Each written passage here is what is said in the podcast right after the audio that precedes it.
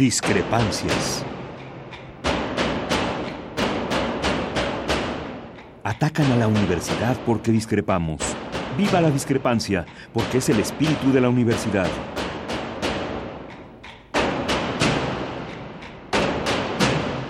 Martes de Discrepancias. Conduce Miguel Ángel Velázquez.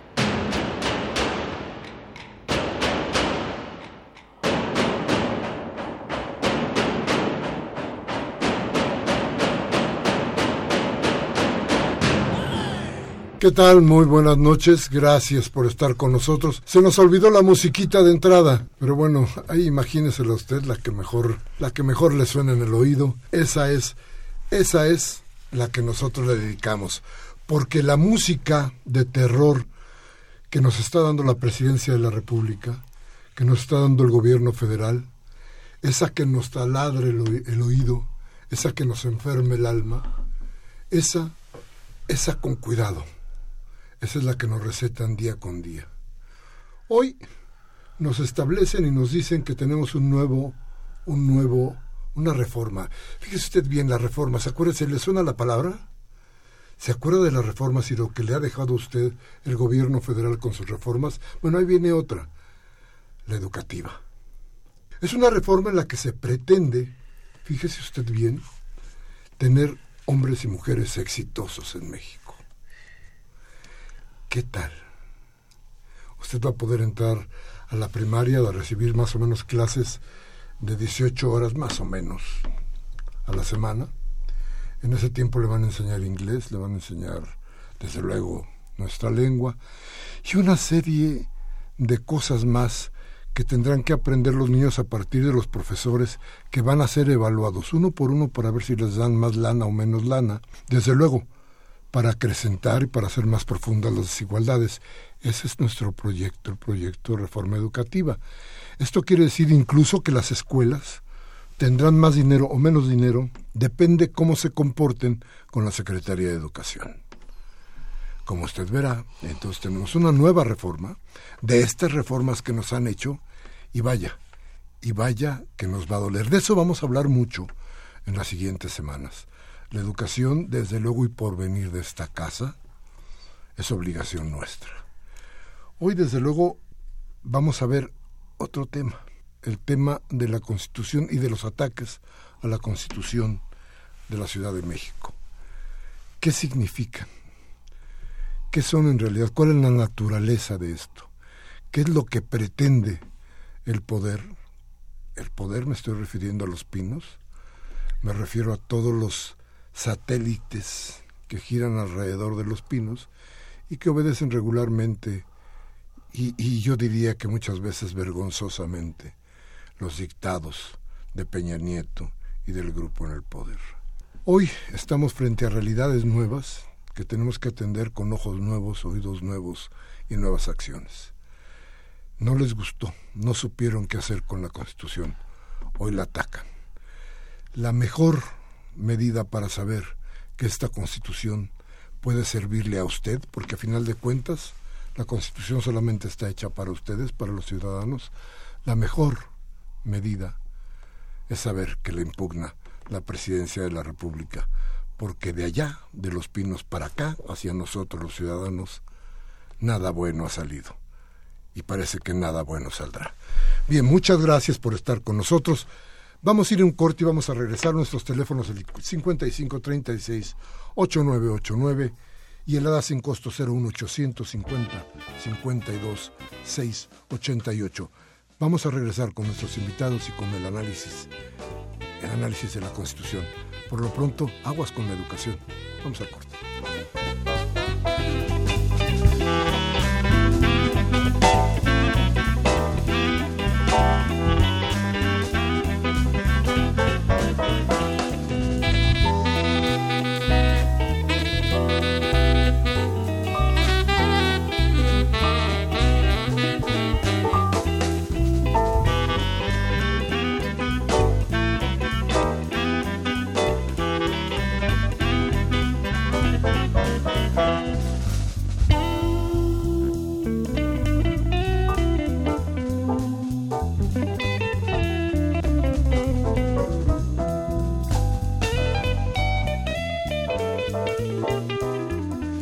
Bien, gracias, muchas gracias. Vamos, dos personajes de nuestra historia en el Distrito Federal, importantes para nosotros, pero importantes en serio. A ver, dos mujeres que lucharon por la constitución de la Ciudad de México día a día y hora por hora. Ya no tengo que decirles a ustedes que no tenían ninguna remuneración, ya no tengo que decirles que tuvieron que dejar todas las obligaciones, ya no tengo que decirles que en el horizonte de estas mujeres solamente había una cosa, crear una nueva constitución, o más bien dicho, crear la constitución, no una nueva, la constitución, las reglas que formaran desde luego nuevos hombres, ciudadanos diferentes a los que somos hoy. ¿Por qué? Porque habría nuevas reglas. ¿Por qué? Porque tendríamos que ver horizontes diferentes a los que vemos, a los que estamos acostumbrados desde siempre. Y hoy se ataca a la, a la Constitución y yo quiero presentarles a dos defensoras, además de la Constitución. Desde luego la maestra Clara Judisman, que, que, ¿qué más vamos a decir de ella? ¿Qué puedo decir de ella? Creo que todo el mundo conoce larga trayectoria en la Defensoría de los Derechos Humanos. Y María Delgadillo. Mayela, qué gusto que estés con nosotros, gente joven, muy joven, que está decidida a seguir luchando por esto, por esto que ella ataca, un poder que quiere que nos regresemos, que nos regresemos años y años, y que veamos las cosas como ellos las quieren ver para que no peligren sus intereses. Creo, yo comentaba con doña Clara hace unos días que caímos en una trampa. Fíjese usted cómo el poder, sobre todo la presidencia de la República, la PGR, la Comisión de Derechos Humanos, qué triste decirlo, la Comisión Nacional de Derechos Humanos, como no van a poder cambiar los derechos que tienen o que tenemos los ciudadanos en la capital de la República, ganando la Asamblea, que sería la única manera de cambiar las leyes, dejaron pasar una constitución desde la cual pueden cambiar todos los derechos, pueden echar por tierra todos los derechos que están hoy ganados. Es peligrosísimo, pero bueno, no me quiero no me quiero adelantar tanto, pero maestra Clara, ¿Qué nos pasa? ¿Qué pasa con la Constitución? ¿Qué sucede con el DF? ¿Qué sucede con el poder? A ver, Miguel Ángel, yo, yo creo que no se esperaban una constitución como la que pudimos construir. Eh, realmente desde que se empezó el trabajo del grupo redactor que es Mancera, no había un proyecto, no había algo escrito, no había un documento entonces las 30 personas a las que nos invitó viniendo de la academia, viniendo de este de organizaciones civiles, de inclusive había algunas gente de partido. Tuvimos que construir un proyecto de constitución. A lo mejor el licenciado Porfirio Muñoz Ledo, que fue eh, un actor fundamental, tenía algún esquema, alguna estructura, pero no había nada, Miguel Ángel. Y lo que empezamos a decir, esta constitución tiene que poner los derechos humanos como su objetivo primordial. O sea, es la dignidad de las personas lo que debemos de buscar. Y la dignidad de la persona se, transforma en el cumplimiento o hacer efectivos los derechos humanos.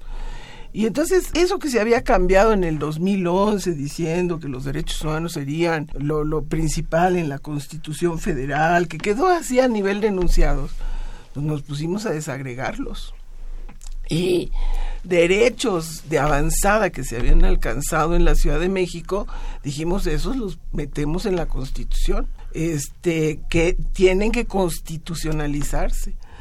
Y yo creo que eso les cayó muy mal. Ellos lo que querían, o sea, la presidencia de la República lo que quería es que se hiciera una ley reglamentaria de la reforma que ellos hicieron en el 122 Simplemente encárguense de las cuestiones de organización, presupuestales, administrativas, pero no se metan con la concepción del proyecto de país o del proyecto de ciudad. Y cuando le salimos con una carta de derechos fuerte, defendida ya en la asamblea por varios partidos, dijeron, ay caray, se están metiendo en algo que nosotros no permitíamos y no queríamos, porque así viene la acción inconstitucional de la PGR, de la Procuraduría General de la República. O sea, se rebasó con mucho las expectativas que ellos tenían y el temor, el gran temor es que estos avances que plantea la Constitución de la Ciudad de México se reproduzcan en el resto del país. Y entonces lo que quieren es decir, y así lo dice la acción de quiten toda la Carta de Derechos, borren del, del artículo cuarto al artículo 14. Y si no borran eso, borren estos otros.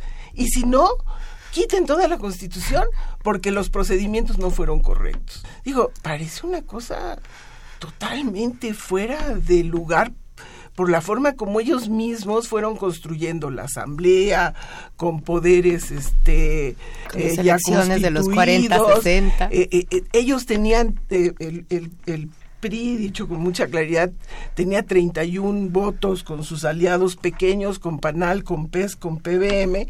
O sea, tenían derecho de veto, cuando en la ciudad habían ganado solo 8% de los votos cuando se hizo la elección de, de, de, de los 60 eh, constituyentes. Entonces, dice uno, bueno, ¿qué pasó? Tuvieron todo, tuvieron ahí a sus dos constitucionalistas, a, Burgos y al diputado Camacho, son las estrellas del constitucionalismo del PRI.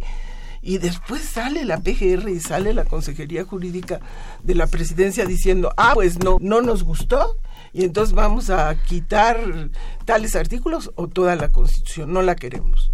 Dices, estamos realmente en una situación muy absurda. Dice el texto de la Procuraduría Mayela, dice, la Suprema Corte no debe olvidar lo que por esta vía, la Constitución se analiza, es el documento que pretende constituirse como el ordenamiento fundante de la Ciudad de México, razón por la cual no debe dar lugar a que su texto quede impregnado de contenidos ideológicos. Es que siempre mantuvimos que se estaban jugando dos modelos de ciudad. al menos. Que, que quede impregnado, que no debe quedar impregnado de contenidos ideológicos y que lejos de construir, tienden a segregar, separar y polarizar la misión que posee el alto tribunal es resolver, dice, este desideratum constitucional parece un profundo trastorno político social, a diferencia de lo que ordinariamente se advierte en ese tipo de litigios. Es decir, la constitución política de la, de la, de la República Mexicana ya no se va a llamar constitución política, se llamará de cualquier otra manera, porque tiene un sesgo político, ¿o no? Mayela, ¿cómo lo ves? Yo creo que evidentemente, y lo manifestamos desde el inicio, se iban a jugar al menos dos modelos de ciudad muy diferentes. Y uno efectivamente, primero, la constitución política se hace para garantizar los derechos, pero también para poner límites a los poderes y hacer ejecutivos muchas cosas. Y lo primero que se estuvo a debate, si se acuerdan ustedes y díganme si no era eh, eh, algo ideológico neoliberal, era que una constitución como la nuestra no podía tener muchos artículos y no podía tener muchas páginas. Y yo decía, ¿y quién dijo eso? Si lo que estabas haciendo era finalmente hacer una constitución, los artículos y las páginas que nos fueran necesarios a los habitantes de esta ciudad para dejar muy claro los derechos y las nuevas los nuevos deberes que se iban a tener. Esto también era un, tema ideológico, son tendencias neoliberales en el mundo a hacer constituciones muy pequeñas para que luego las leyes te regulen. Y a mí lo que me preocupaba de esto, o que me sigue preocupando, es que en esta constitución se esbozaron muchas cosas a las cuales nos cansamos de ponerles otro nombre. Nunca les llamamos por su nombre, la eutanasia no está como eutanasia, la renta básica que en realidad no está, la renta básica está cualquier otra cosa que podemos aprovechar. Y eh, lo que sí sucedió fue trasladar estas nuevas luchas de la ciudadanía que, que, vinimos a dar al constituyente, la Asamblea Constituyente, hacia ahora las leyes secundarias. Y coincido totalmente con lo que hemos platicado en, en, otro momento antes de estar al aire los tres. Era, no se imaginaban qué tipo de constitución iba a salir. Yo sí creo que le apostaron a que saliera, si no, bueno, el, el Ejecutivo iba a tener un fracaso total con todas las reformas que se le habían hecho al 122, pero lo creo que le apostaron a que este cálculo que traían de la forma de elección, 40 designados directamente, más el tema de el derecho a veto, que eran las dos terceras partes para aprobar cualquier cosa, más el pacto por México, era suficiente para que se detuviera este oleaje. Y lo que terminó sucediendo desde mi punto de vista es que dentro del propio constituyente y como reflejo de lo que estaba ya pasando afuera, no podemos olvidar, bueno, primero mis vecinos este, manifestándose y cerrando calles contra cada edificio que están construyendo, el agua, etc. Pero la otra parte fue el gasolinazo. El gasolinazo ese que la gente logra entender que era eh, básicamente el deterioro total, no nada más de, su calidad de vida, sino del país mismo, porque está, habíamos vendido con la reforma energética, ahora sí se estaba haciendo patente en el bolsillo de la gente que había sido un error y, y que esto le ha costado mucho a presidencia. Creo que eso desarticuló estos, estos cálculos tan exactos que tenía la presidencia y que además en los primeros días de la Asamblea Constituyente yo decía se va a cumplir no se movían las cosas y los pactos estaban tan, tan cerrados que yo dije, esto sí es una simulación y viene un circo, me equivoqué y nos equivocamos los ciudadanos al pensar que esto se podía mover. Y conforme fue transcurriendo la discusión, conforme se fueron dando los días, se empezó a ver que las cosas podían matizarse y los pactos se empezaron a romper. Y incluso comentábamos que dentro de los mismos partidos se fraccionaron al grado de ser dos o tres partidos dentro del mismo por temas, por coyunturas, por situaciones, que nos permitieron sacar un documento que si bien es cierto para algunos era o sigue siendo todavía muy insatisfactorio porque quedamos a deber muchas cosas que solamente esbozamos y lo que insisto es trasladamos estas luchas ahora a las, a las leyes secundarias el hecho es que al, al, ver, al haberlo esbozado permitió que esa lucha de verdad se pudiera patetizar en, la, en las leyes.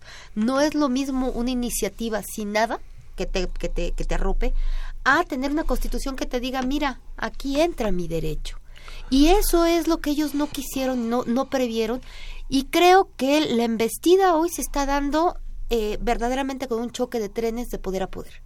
Tenemos a Enrique Peña Nieto peleando y poniendo a todos los, además a todos los las piezas que puede usar eh, institutos, ¿no?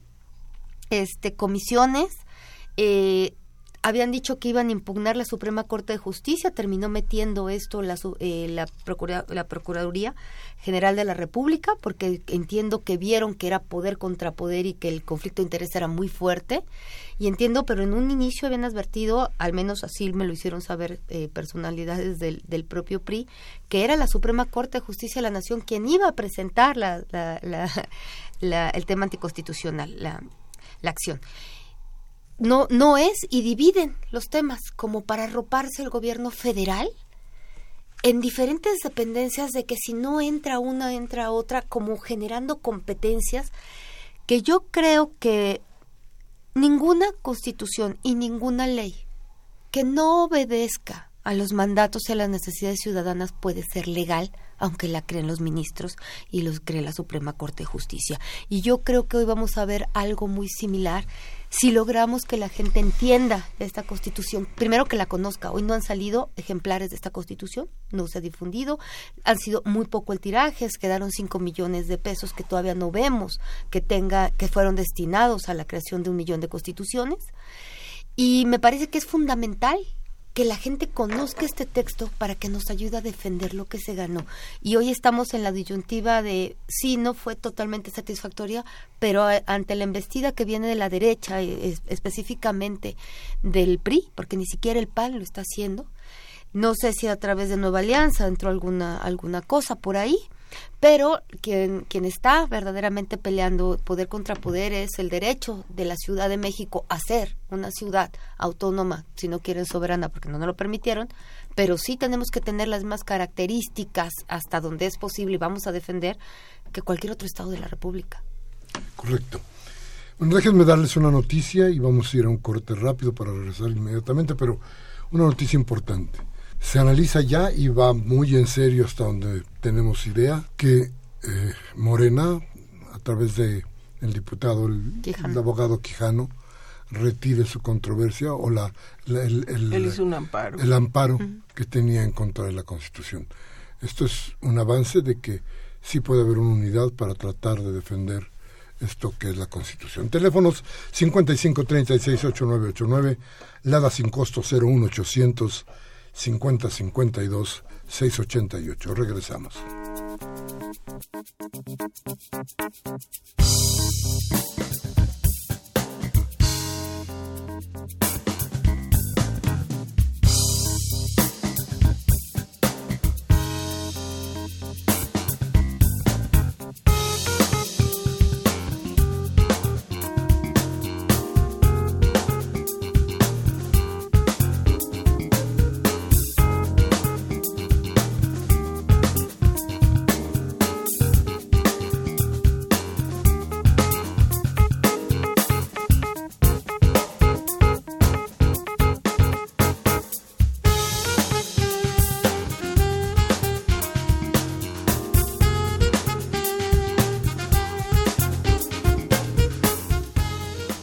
Gracias, gracias por seguir con nosotros. Gracias por estar en esta cita de los martes aquí en Discrepancias. Gracias a usted siempre por oírnos. Gracias, maestra Clara Judisma, por estar con nosotros, por compartir estas ideas con, con nuestra gente. Y hay algo, yo insisto mucho en que fue perverso todo esto de la Constitución. Tan perverso, por ejemplo, que, a ver, tan decían o tan pensaban no va a funcionar. Que dijeron, ¿para qué le invertimos? Entonces no había recursos para nada. Había, bueno, había una riquísima dieta de, de galletas. Tostadas o tacos. Entonces, este, a ver, sí o no, había perversión, perversidad en esto. Bueno, yo, yo considero que una ciudad tan compleja, tan diversa, como esta, pensar que se podía tener una constitución de unos cuantos artículos, como dicen los expertos constitucionalistas, era muy ilusorio. Entonces, fijarle cuatro meses y medio para la discusión del proyecto del jefe de gobierno fue perverso, porque era un grupo de 100 personas que no teníamos mucha relación, a lo mejor los que ya eran diputados y senadores se conocen de años, pero simplemente generar un espacio de sí, mañas parlamentarias y ritos parlamentarios, era verdaderamente una pantomima, muchas veces el pleno. Pero tener a 100 gentes que se van a reunir en ocho comisiones, bueno, para llegar a los, a los acuerdos de los procedimientos, nos echamos un mes y medio. Yo creo que empezaron las comisiones realmente a ver materia hasta noviembre. Entonces yo creo que el tiempo establecido eh, era un tiempo perverso, malo, eh, no pensando realmente en, en el proceso. Y eso llevó a un desgaste enorme, o sea, trabajábamos sábados y domingos, salíamos a las 5 de la mañana, además de las galletas, este, eran lo que había de sándwiches allá alrededor, o sea, realmente fue, fue muy perverso. Luego la forma de constituir la asamblea. Yo sí estoy de acuerdo, yo fui designada por el jefe de gobierno. Y cuando Morena decía, no se vale que haya poderes constituidos, yo decía, bueno, ¿cuál es el problema? Ya en el curso del proceso, uno se daba cuenta que esos 40 que estábamos ahí designados por el Senado, designados por los diputados, designados por el presidente y designados por Mancera, sí jugaron un rol de, de, de, frenar, de tope.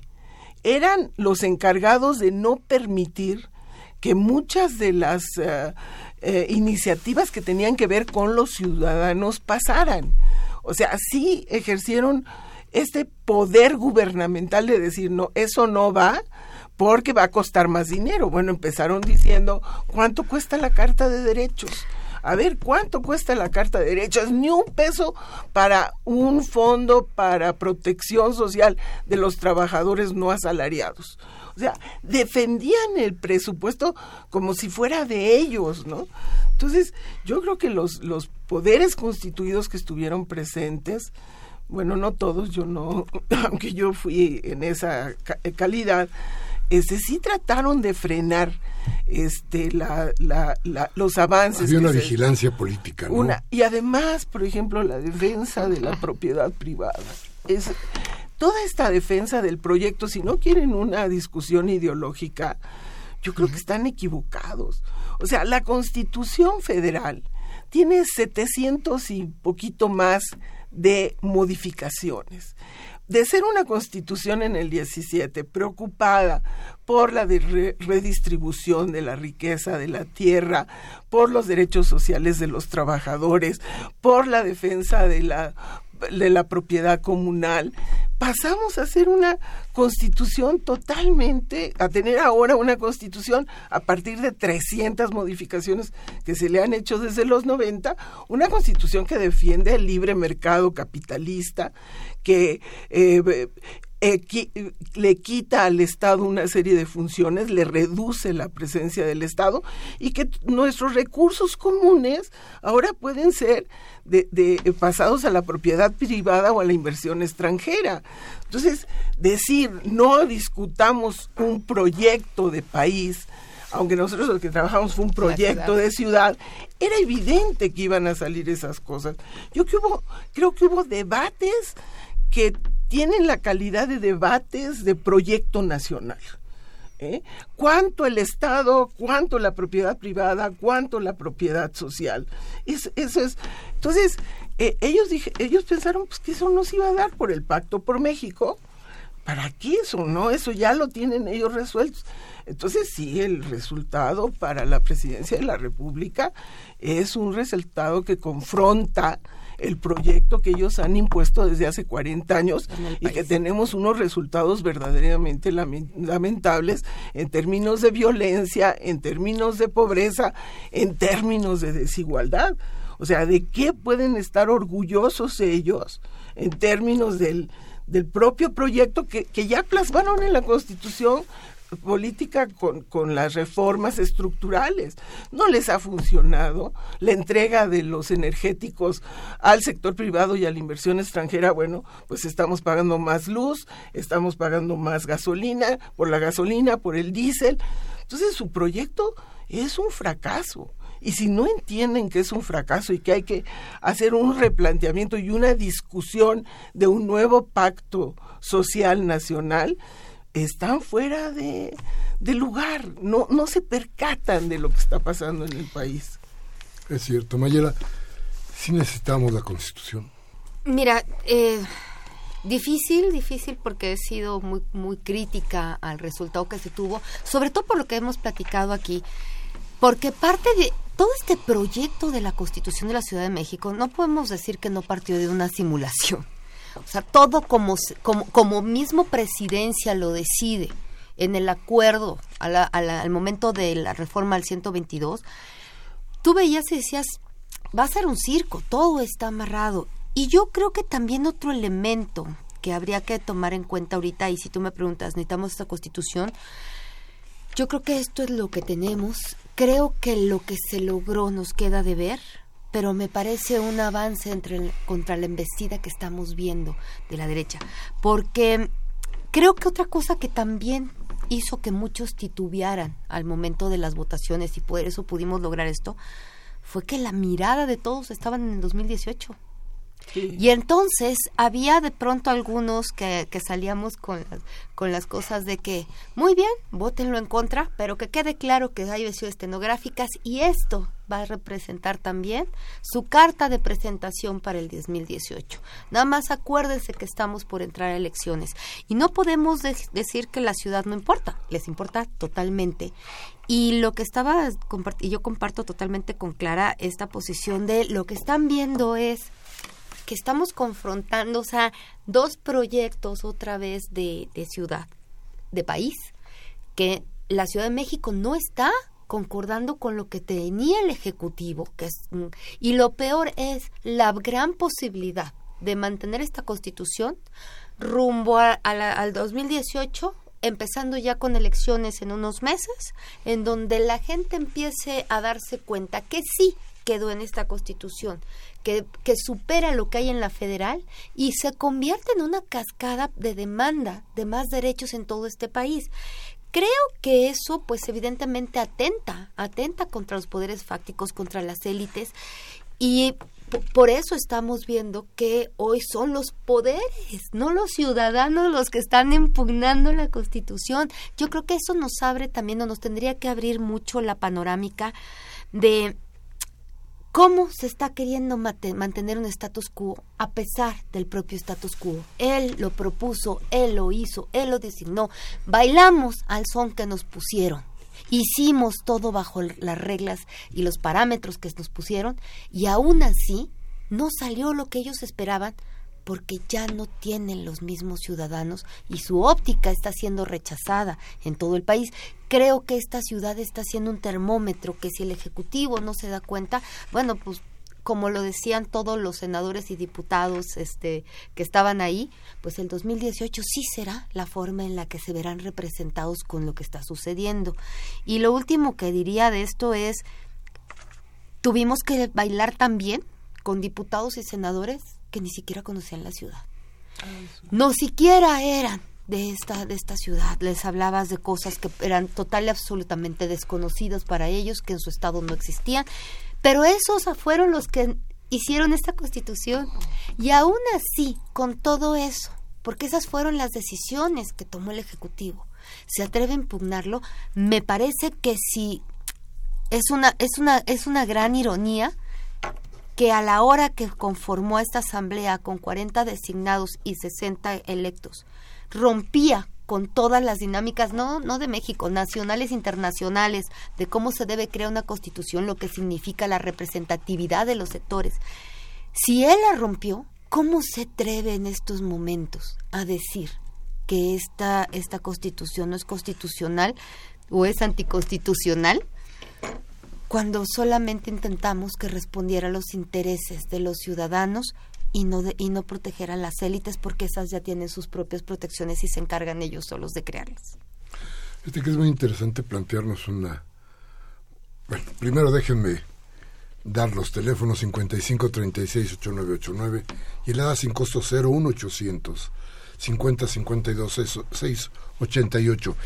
Pero a ver, yo me preguntaba, Clara, a ver, resulta que todo nos indica que la Ciudad de México volverá a ser ganada por la izquierda, a lo mejor no con los mismos colores, pero por la izquierda. ¿Sí? sí. Y que entonces difícilmente podría el Poder Ejecutivo tratar de quitarle los derechos a los ciudadanos de la Ciudad de México. No podrían. Entonces, buscar la forma de desmontar los derechos, ¿no te parece que sería uno de los horizontes, una de las ideas del Ejecutivo antes de que le empiecen, se empiece a contagiar el país? Yo, yo creo que ese es el tema. O sea, ellos decidieron, y así está la acción de inconstitucionalidad de la PGR, que la Ciudad de México no tenía derecho a expandir derechos. Y casi a la Ciudad de México le ponen eh, como tope eh, la constitución política federal. Y, y, dicen, los otros estados sí pueden expandir derechos, porque la Ciudad de México no es soberana, es solo autónoma. Pero está el artículo 41 constitucional en donde dice que la soberanía pues es del pueblo y que se ejerce a través de los poderes eh, federales y de los poderes en los estados y en la Ciudad de México. Entonces, realmente la Ciudad de México tendría que estar en el mismo nivel que todas las entidades federativas, porque si no, otra vez seguiríamos contra lo que venimos peleando para la reforma política. No queremos ser ciudadanos de segunda en este país. Eh, la Ciudad de México no votaba, el Distrito Federal no votaba cuando había reformas constitucionales. Votaban todos los estados menos eh, el Distrito Federal.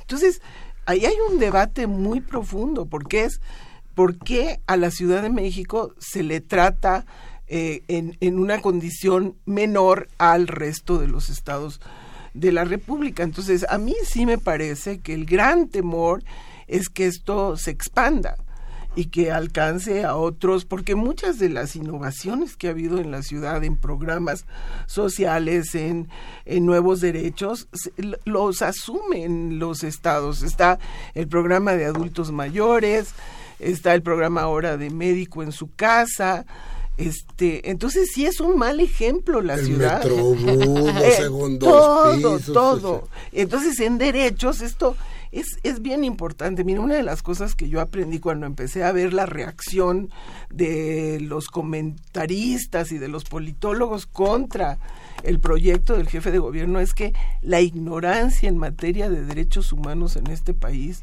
es enorme enorme. Ahora en la mañana estaba viendo un artículo en el Reforma de Sarmiento que decía, ¿cómo se atreven a poner como derecho el agua, el derecho a la alimentación? Esos son programas.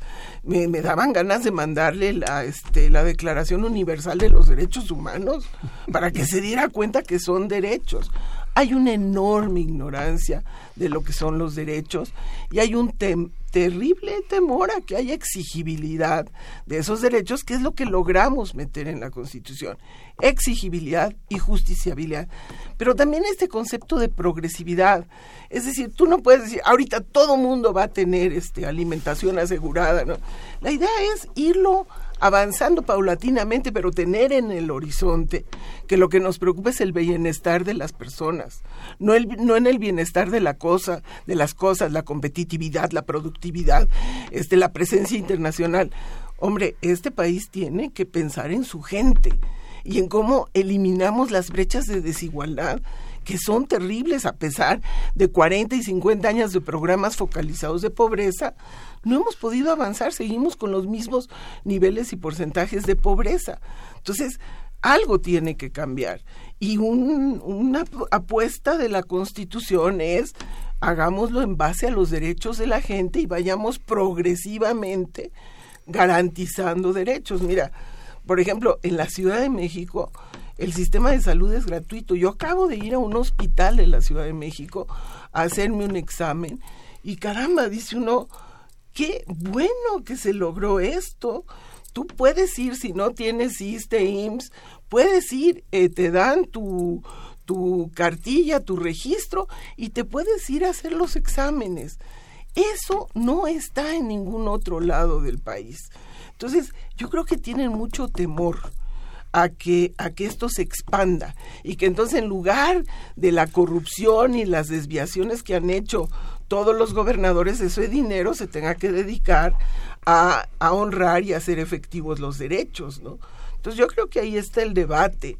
Por eso no querían que por eso lo que piden es borra la Carta de Derechos, quita los artículos del 4 al 14 porque eh, esta, esta constitución se está metiendo en cosas que competen a la, a la federación y no a los estados. Claro. Mayela, ¿y si tumban la constitución, qué queda? Yo lo veo complicado porque además no van a tumbar toda la constitución. Lo que están haciendo es ciertas partes de los artículos. Primera cosa. Por supuesto que esto va a ser un gran tema, pero antes de eso quería comentar algo que hace, ratito, hace, momento le, le, preguntaste a Clara. ¿Qué pasaba con el tema de las leyes? ¿Por qué Morena impugnó? Dos cosas impugnó Morena. El que no se sometiera a referéndum, que la gente avalara, porque era la forma de hacer propia esta constitución, de que la gente pudiera Perdón, entenderla. Déjame, déjame, déjame interrumpir ahorita, qué bueno que dijiste es que tenemos constituciones, si quiere constituciones, ya se me había olvidado, hay 10 constituciones, si las quiere llámenos, todo lo, toda la semana regalamos constituciones desde hace un mes casi, casi. Y si hay una impresión donde sí. puedes comprarla, ¿no? Sí, también en Porrúa se puede en comprar, pero, ya. pero aquí se las regalamos, ahí tenemos 10, llámenos, este, perdón. Si no, no, no pasa nada. Eh, entonces, ¿qué, ¿qué, impugnó Morena? El tema del referéndum, que fue una demanda siempre de que la gente pudiera refrendar la Constitución, que la conociera, que se le hiciera propia, en fin, y que la cuestionara también, no, no eso no es un tema. Y la otra cosa que impugnó fue el tema de cómo terminó la composición electoral en la Ciudad de México, de 33 plurinominales y uninominales. Porque justamente lo que, lo que intentaron es, ya es lo último que nos queda para ver cómo vamos a tratar de contener, y a la hora de poner 33-33 otra vez no permites una mayoría que, que tenga control otra vez sobre la asamblea y te va a obligar prácticamente a lo que sucedió en la en la en la asamblea constituyente a estar negociando y dando absolutamente todo en aras de que puedas avanzar. Entonces, yo no lo veo tan malo. Eh. Yo no, yo no sé porque yo lo que y lo, lo, comentábamos con Miguel Ángel durante el tema de las de la asamblea, este, le decía yo jamás me vi defendiendo el presidencialismo, pero ante cómo están la lucha de los partidos políticos, cómo están constituidos, cómo están compuestos, la forma en la que se han relacionado con la con la población me queda clarísimo que lo único que intentaron con esto no fue una democracia. Lo que intentaron fue no salir de las cuotas de poder que tienen y cómo mantenerla los que ya están. Porque otra de las cosas que posiblemente veamos van a ser las mismas caras de siempre en los, próximos, en los próximos seis años otra vez. De diferentes colores, pero a lo mejor con algunas mismas caras. Y eso a los ciudadanos nos preocupa mucho. Yo no estoy por, por, por porque se fortalezca específicamente ningún partido.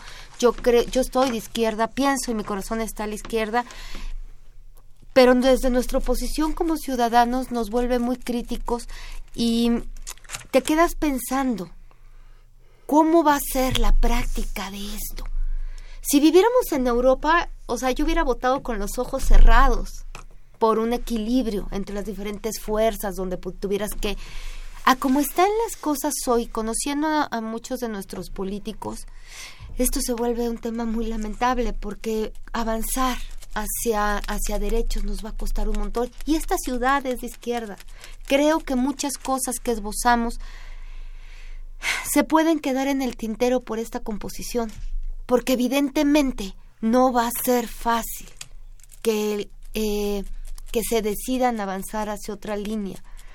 Eh, política, aunque no les guste, ideológica, aunque no les guste, porque en esta ciudad se peleó por los derechos de la gran mayoría de la población, se les defendió a los que menos tienen, se trató de que se disminuyeran las brechas. Y eso, eso tiene que ver con ideología y es una ideología que otra vez volvemos a la misma historia, se contrapone contra lo que está pasando en el país completo. Eh, ¿Y esto qué lleva? ¿Qué pasa con los programas sociales? ¿Qué pasa con, con, con lo que ganamos o no en esta constitución? Sí, el problema es que se contagian los demás. Pero esto tiene que ver porque se hizo temas de educación, digo, por eso están impugnando también la parte de cómo se atreven a meterse en, con la Secretaría de Educación Pública, porque la ciudad no puede generar escuelas, no puede generar educación. Lo que va a generar esto, sin lugar a dudas, una, una, a una mayor calidad de vida es un mayor empoderamiento ciudadano a mediano y largo plazo. Y entonces que se pongan a temblar ahora sí los líderes, ¿no? Porque en este empoderamiento ciudadano, la correlación de fuerzas y la forma en la que la gente se organiza cambian las perspectivas también de las cosas. Y yo creo que al final de cuentas, yo siempre lo dije, tienen un temor un pavor a los ciudadanos y, se los dije muchas veces en comisiones y en, y en la tribuna porque siempre decían no eso no se puede nosotros tenemos que decidir sobre la gente para eso somos los partidos políticos para eso somos los líderes y yo lo que decía es sigan pensando así de cualquier manera en algún momento como lo que pasó en la asamblea constituyente la gente los va a rebasar y eso es lo que veo. Claro fíjate que hay una cosa que, que pienso mucho de pronto y digo a ver pero, ¿cómo nos va a apoyar la gente en el trabajo de hacer que la Constitución no vaya a ser acabada, deshecha, si el problema grave para empezar es que no conoce la Constitución? ¿Qué tendríamos, qué se tiene que hacer? Porque el peligro está en, que hacemos un, un debate de cúpula sin involucrar a la gente, o cuáles son las alternativas. Mira, yo creo que uno de los problemas que ha tenido el proceso es que... También en la rapidez está claro. Bueno, sí, la rapidez y, y también falta de recursos para hacer eh, materiales para que la gente vea qué es el contenido de la Constitución. Yo te digo, desde el grupo redactores de febrero del año pasado estábamos diciendo tiene que haber una campaña de comunicación, una campaña de información. De cualquier manera, fíjate, por ejemplo, cuando se puso en Change.org esta mecanismo para que la gente manifestara cuáles eran sus preocupaciones, participaron cerca de 400 mil personas. Curiosamente, uno de los temas de mayor preocupación era la protección de los animales. Luego, los derechos de la población LGTB y luego eh, los espacios verdes en la ciudad. Eh, por más que digamos que pues, no ha habido como mucha eh, difusión, difusión tenías el, el, canal del Congreso a quien quisiera estar viendo los debates. Fue un proceso de parlamento abierto. Hubo este, audiencias. Este, pero sí hay mucha gente en, el, en la ciudad por las condiciones de vida en que no tienen el tiempo ni tienen el interés. Están preocupados por, por el sacar la vida eh, cotidianamente. Yo sí creo que que fallamos, y yo lo pedí varias veces, en que hubiera una campaña estratégica de información, porque sí del otro lado hubo, una campaña de desinformación muy construida. O sea, de, constitución maoísta, comunista, chavista, no, lo, no bajaban al proyecto ni a la constitución actual. Y lo que pasa es que sí afecta a las élites de alguna manera. Por ejemplo, tiene toda una reestructuración del Poder Judicial. Hay un planteamiento de presencia ciudadana en el Poder Judicial. Ha sido el poder más mafioso, más cerrado, más endogámico y, y razón fundamental de la impunidad en la que vive este país. Entonces, están que, que están fuera de, de quicio porque se metió un Consejo Judicial Ciudadano que va a escoger al... al em, al presidente de la no, no, no, no al presidente, sino al Consejo de la Judicatura. El Consejo de la Judicatura es el que escoge ministros y escoge jueces.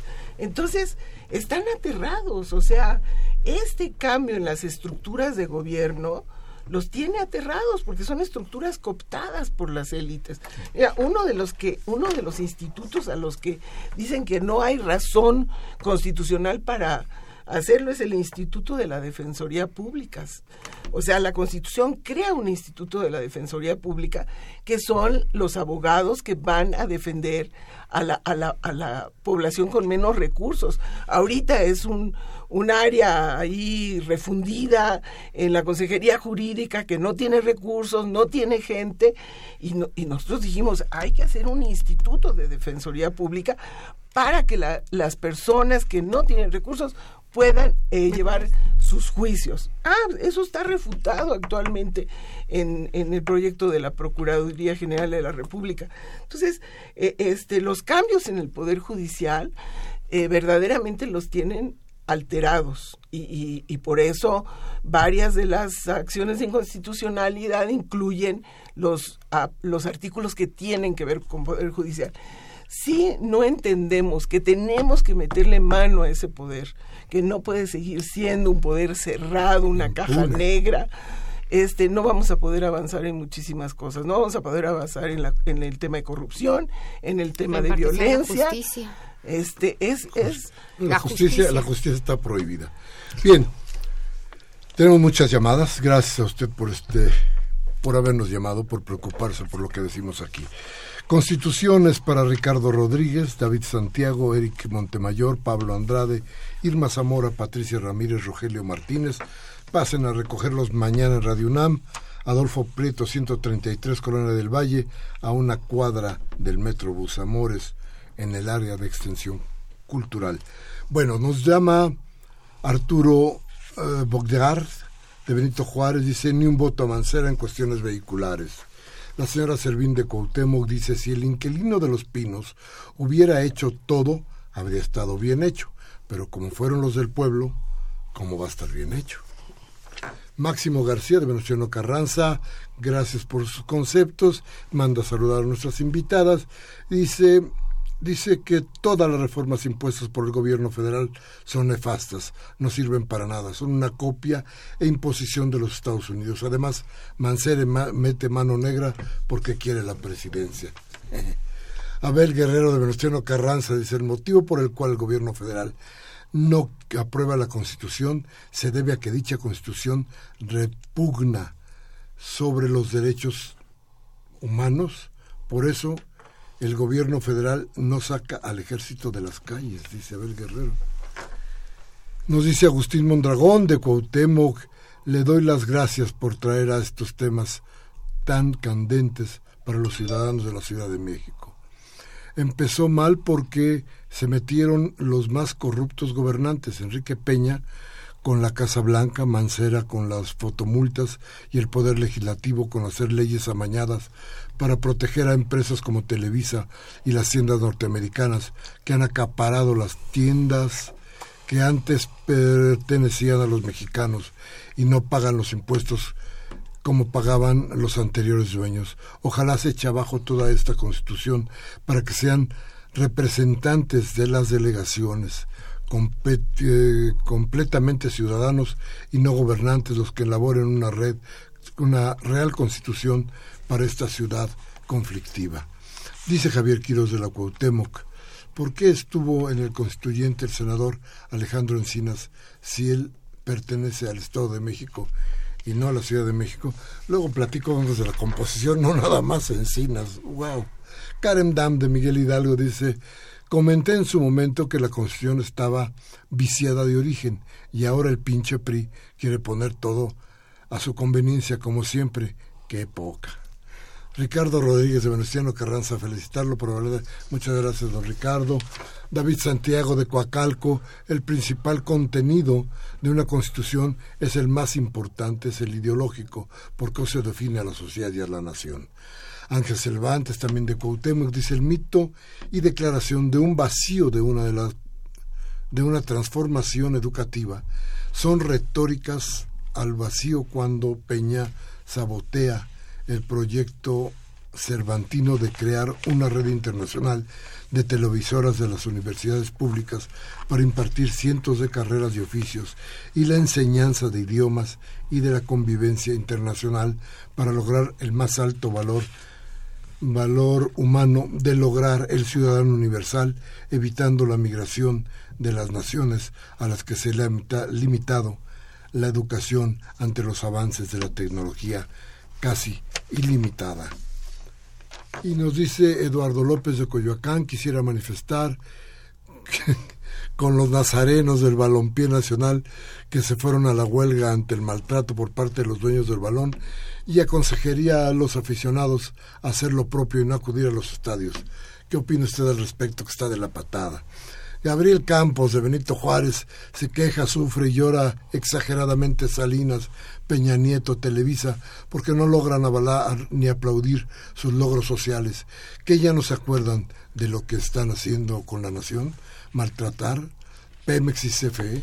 ¿Acaso no se acuerda cuando fue gobernador del Estado los feminicidios no resueltos, los desaparecidos, la guerra sin cuartel en todos los sentados, el, estados, el encarecimiento de la vida? se ve que le interesa más ganar el Estado de México que revivir la situación del país y presumen ellos que ellos sí saben gobernar. Nos dice también la señora Cárdenas de Naucalpan, el 18 de marzo se cumple la expropiación petrolera del 38. Ni un paso atrás. Abajo todas las reformas estructurales y las que inventen. Se coloca a la marcha en el Ángel, se convoca a la marcha en el Ángel a las 4 de la tarde. Fuera Peña contra el TLC y el Plan Mérida. Ya. Manuel Munguía, ¿cómo le va don Manuel? De Iztapalapa, dice, si el PRI y el PAN, además de los demás partidos que se han comprometido, comportado solo como partidócratas neoliberales, siguen el poder después del 17, México y los mexicanos tendremos instalada una dictadura sangrienta, no solo de hecho, sino de derecho, en contra del pueblo que los mantiene a costa de la miseria de la mayoría de despojados y explotados. El engaño de un sistema político, oneroso y criminal, está a la vista con todo, y su INE, que son los, las iniciales de ineficiente, nulo y estulto. Rubén Pinto de Catepec dice el presidente inculto quiere adoctrinar a los niños mexicanos al estilo americano, solo que allá son ricos y acá jodidos. Jaime Rojas de Lumas de Padierna, En Contreras dice, como hace más de 30 años, no al Tratado de Libre Comercio, porque ese acuerdo Salinas, Gurría, uh, Sierra Puche y toda esa runfla utilizan a Slim y a otras cajas chicas para saquear a la masa popular mexicana dormida con una insuficiente educación. Estamos a punto de irnos. Yo quisiera pedirles, Clara, rapidísimo, que nos digas rápido, ¿qué quedamos? Mira, yo, yo, creo que la experiencia es una experiencia interesante y valiosa, porque una constitución es un nuevo pacto social. Y yo creo que con todas las vicisitudes que se tuvieron, de alguna manera tratamos de construir un pacto social en torno a la dignidad de las personas y a sus derechos. Y que esa sería la perspectiva para esta ciudad tan compleja. Entonces, yo creo que hay virtudes, buenas cosas en el proyecto y que sirvió para decir es posible el diálogo entre los diferentes y podemos construir juntos un nuevo proyecto. No tenemos por qué aceptar el que nos imponen. Claro. Mayela, nos vamos rapidísimo. Creo que esto fue un, un avance más de la reforma política que obedece a luchas que tienen 30, 40, 50 años demandando la igualdad de los ciudadanos de esta ciudad. Es perfectible, si lo es, me parece que fue un paso adelante y que por tanto tendríamos que ver cómo defender los derechos y las reformas que se vengan. Bien, pues se acabó discrepancias. Hoy martes 14 de mayo del 17. Humberto Sánchez Castrejón en los controles técnicos, Miguel Ángel de Jesús Rentería, Mariana Magalón y Roberto Hernández en asistencia de producción. Baltasar Domínguez nos quedó de ver su presencia hoy, pero yo como siempre, Miguel Ángel Velázquez, les pide, les ruega que si esto que hemos dicho en este programa le sirve, tómese un café mañana con sus amigos, hable de lo que aquí hablamos, reflexione. Pero si no, si no quiere echar a andar el cerebro, la democracia le da posibilidades. Cámbiele a Radio Fórmula, a Televisa o a MBS para que le cercenen la democracia. Hasta la próxima.